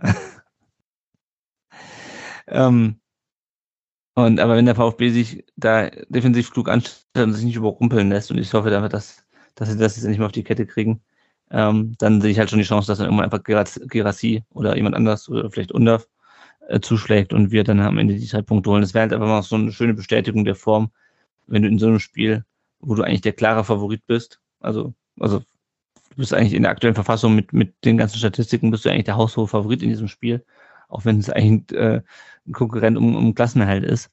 Ähm, ja, da, mit der Situation musst du das erstmal lernen, umzugehen, auch nach diesem ganzen Gerassiert und Gold-Rassi und äh, Gold-Rassi und was alles. Also das ist, glaube ich, eine Herausforderung für, für Sebastian Höhnes, da die, die Mannschaft zu erden, äh, dass die vernünftig in dieses Spiel reingeht. Ich bin da, bin da sehr, sehr gespannt, wie die Mannschaft das, das im Kopf angeht, weil ich meine, so Spiele wie gegen Hertha äh, oder Schalke, die sind nicht mal ein halbes Jahr her. Und da sind wir auch mit der komplett falschen Einstellung in, äh, in ein Spiel reingegangen, wo wir eigentlich wussten, was, was uns erwartet. Ich will jetzt hier nicht schwarz malen, aber ähm, ja, ich bin gespannt, ob die Mannschaft diesen Schritt schon gemacht hat. Ähm, weil wir haben, glaube ich, immer noch viele Spieler, die dann in so einer Situation denken, ach ja, jetzt läuft's ja. Jetzt muss ja nichts mehr machen. Also schauen wir mal. Wir gucken nochmal, wer ausfällt. Äh, Wagnumann hatten wir gerade schon gesprochen. Da hieß es, dass der wohl äh, Anfang nächster Woche wieder ins Training einsteigen kann, komplett. Das heißt, er könnte für Köln oder Wolfsburg dann eine, eine Option sein. Ja, solange sich da niemand zusätzlich verletzt, hätten wir dann auch äh, fast die volle Kapelle an Bord. Nikolas Nathai fällt natürlich noch weiterhin aus bis Ende des Jahres. Und äh, Jong Woo-Yong ähm, bis äh, spätestens 7.10. ist er, glaube ich, den, bei den Asienspielen. Der Vorteil ist, wenn er da, ähm, wenn er die gewinnt, glaube ich, dann ist er vom, vom Militärdienst freigestellt und muss nicht äh, mit äh, 27 dann in Südkorea den Militärdienst antreten. So, bevor wir gleich auf die anderen VfB-Mannschaften gucken, nochmal kurzer Werbeblock, Werbeblock. Wenn ihr uns nicht finanziell unterstützen könnt oder wollt, dann könnt ihr uns auch gerne Rezension da lassen auf Apple Podcasts. Ihr könnt den Podcast bei Spotify kommentieren und uns da bewerten. Äh, und ansonsten könnt ihr uns auch gerne helfen, indem ihr anderen Leuten sagt, dass es uns gibt. Den Leuten erklärt, was ein Podcast ist und wie man den abonniert. Das hilft uns, das andere VfB-Fans uns leichter finden. So, wir blicken auf die anderen VfB-Mannschaften. Zum Abschluss, die Frauen sind in die äh, Oberliga Baden-Württemberg gestartet mit einem 1-0 gegen VfL Herrenberg. Jana Beustein mit dem, mit dem Tor des Tages. Und am kommenden Sonntag steht, äh, am 24. steht ein ganz besonderes Spiel an, äh, nämlich ein Derby. Äh, normalerweise spielt ja unsere zweite Mannschaft gegen die erste vom KSC. Diesmal ist umgekehrt. Diesmal spielt unsere erste Frauenmannschaft gegen die zweite das KSC ähm, Heimspiel. Ich habe das nicht geguckt, wie viel Uhr, aber das findet ihr mit Sicherheit raus. Äh, also ist sicherlich auch eine schöne Gelegenheit, nochmal die Frauen da zu unterstützen. Am Sonntag beim Derby und die äh, erste Herren spielt ja schon am Freitag. Insofern gibt es auch keine Terminkollision. Der VfB 2 ist ziemlich unter die Räder gekommen am vergangenen Wochenende. Ähm, hat dann schon die dritte Niederlage in Folge eingefahren. Zunächst äh, das äh, Spiel in der Länderspielpause ging verloren äh, beim SGV Freiberg mit 1 zu 3 Jordan Meyer, äh, erfreulicherweise mit seinem äh, ersten Saisontreffer, der lange verletzt war, den man ja auch schon quasi in der Bundesligamannschaft gesehen hat und der jetzt über die zweite Mannschaft langsam so wieder seine äh, rankommt, ähm, auch als großes Talent galt, der hat das einzige Tor für den VfB geschossen und am letzten Spieltag ging man zu Hause gegen den FC Homburg 1 zu 8 unter. Ähm, Raul Paula mit dem Tor des Tages. Und auch da war es ähnlich wie bei, bei Darmstadt. Ähm, der VfB ähm, musste dann Platzverweis in Kauf nehmen für Luan äh, Simnica. Und danach haben die einfach nicht aufgehört, Fußball zu spielen, beziehungsweise so wie ich es gelesen habe, ich habe das Spiel nicht gesehen, hat der VfB nicht aufgehört äh, anzugreifen äh, und hat dann richtig die Hucke voll bekommen. Also ein ziemlicher Dämpfer jetzt nach der guten Aktuell sind es noch 15 Minuten äh, frei. Äh, 19 Uhr, leider parallel zum, ähm, Heimspiel. Da steht auch ein, äh, ein herausfordernder Spieler, nämlich äh, das Spiel in Offenbach bei den Kickers. Die U19 und U17 haben es besser gemacht. U19 mit dem 6 zu 1 gegen Augsburg. Elia Raum macht mit seinen ersten drei Saisontoren. Benjamin Boakci mit seinem vierten. Lauri Penner mit seinem ersten und Mike Kuras auch mit seinem ersten. Ich glaube, der Mike Kuras, der spielt sogar eigentlich für die U17, wenn ich es richtig in Erinnerung habe. Ähm, der VfB ist jetzt Zweiter in der Liga und spielt am Sonntag in Ingolstadt. Und die U17 gewinnt 4-0 gegen Mainz, also auch da auf äh, voller Linie der Sieg gegen Mainz. Äh, Tunkay Durna trifft zweimal, Salvatore Mule äh, und äh, Eigentor äh, führen halt diese, diese 4 zu 0 und die U17 ist Tabellenführer mit 19 Punkten und spielt am Samstag um 11 Uhr in Regensburg. Zum Abschluss gucken wir nochmal auf unsere äh, Leihspieler. Äh, immer BS, das habe ich vergessen, hier in unser Sheet einzutragen. Ich weiß aber, dass Hatayspor 0 zu 0 gespielt hat gegen Fatih Karagümrük. Ähm, ich reiche gleich nach, wie, ähm, wie immer BS da gespielt hat oder ob er gespielt hat. Das zumindest zu Beginn auf der Bank. Gildiasch ist ja nach äh, Warschau äh, ausgeliehen und ist damit der, der letzte Neuzugang in unserer Reihe von, äh, von Leihspielern hier. Äh, beim 1 zu 1 bei äh, äh, Kliwitze wurde nach 58 Minuten eingewechselt, statt 5 zu 1. Der Liga ist Dritter äh, in der Liga, hat eigentlich auch noch zwei Punkte, äh, zwei Spiele weniger als der Tabellenführer. Marit Fagel wurde eingewechselt nach 72 Minuten, als die SV Elversberg den HSV überraschend oder auch nicht überraschend, wie man es nimmt, äh, mit 2 zu 1 geschlagen hat. Elversberg ist das 13. Matteo Klimowitz wurde ähm, ausgewechselt nach 61 Minuten als Atletico de San Luis bei den UNAM Pumas in der mexikanischen Liga 2 zu 3 verloren, hat sich schon eine gelbe Karte abgeholt. Aber San Luis ist immer noch Tabellenführer. Ja, Martin Matitzer und Luca Pfeiffer haben wir gerade schon drüber gesprochen. Ähm, der hat einen Elfmeter verursacht, noch Matitzer, der verschossen wurde. Pfeiffer wurde nach 20 Minuten in diesem Spiel ähm, ausgewechselt. So, Perea wurde beim, äh, hat beim 1 zu 3 von Rostock gegen Düsseldorf durchgespielt. Rostock ist Achter und Musanko hat durchgespielt, als Herakles Almelo ähm, 1 zu 3 gegen den FC Utrecht verloren hat. So, und jetzt bin ich immer noch schuldig, wie Immobilis gespielt hat. Ich war schneller, Lennart. Der ah. war 90 Minuten auf der Bank. Okay, gut. Da ja. haben wir es auch nachgetragen. genau. Und das waren unsere Leihspiele, also durchmischte Bilanz, äh, aber immerhin spielen sie diese Saison mal anders als letzte Saison. Gut, dann sind wir am Ende mit dieser Folge. Vielen Dank fürs Zuhören. Vielen Dank an unseren Gast. Ja, schön, dass du da warst. Auch vielen Dank fürs Nachfragen und für die Einladung. Ja, sehr gerne, auch äh, gerne mal wieder, wenn du Lust hast. Äh, ihr hört uns das nächste Mal äh, nach dem hoffentlich dem Heimsieg äh, gegen Darmstadt und äh, Wer weiß, auf welchem Platz wir da sind. Schauen wir mal. Ähm, ich möchte noch hinweisen auf, ähm, ihr kennt das auch noch aus der letzten Saison, äh, Silbers Kampf. Äh, den könnt ihr, ähm, den, den, Kampf könnt ihr auf Instagram verfolgen. Und wie immer auch der Aufruf, ähm, dass ihr euch bei der DKS äh, registriert äh, und da den Leuten die Möglichkeit gibt, dass ihr vielleicht äh, Knochenmark ähm, spenden könnt. Äh, das geht natürlich nur, wenn ihr euch da registriert und euch typ, das glaube ich, typisieren, oder Janik? Mit der Knochenmarkspende, genau, wenn ihr euch da typisieren lässt. Macht das auf jeden Fall. Das hilft nicht nur dem Seba, sondern auch ganz vielen anderen Menschen. Gut, vielen Dank, wie gesagt, wie gesagt fürs Zuhören. Wir hören uns nächste Woche. Bis dahin. Ciao. Ciao, Servus. Ciao, ciao.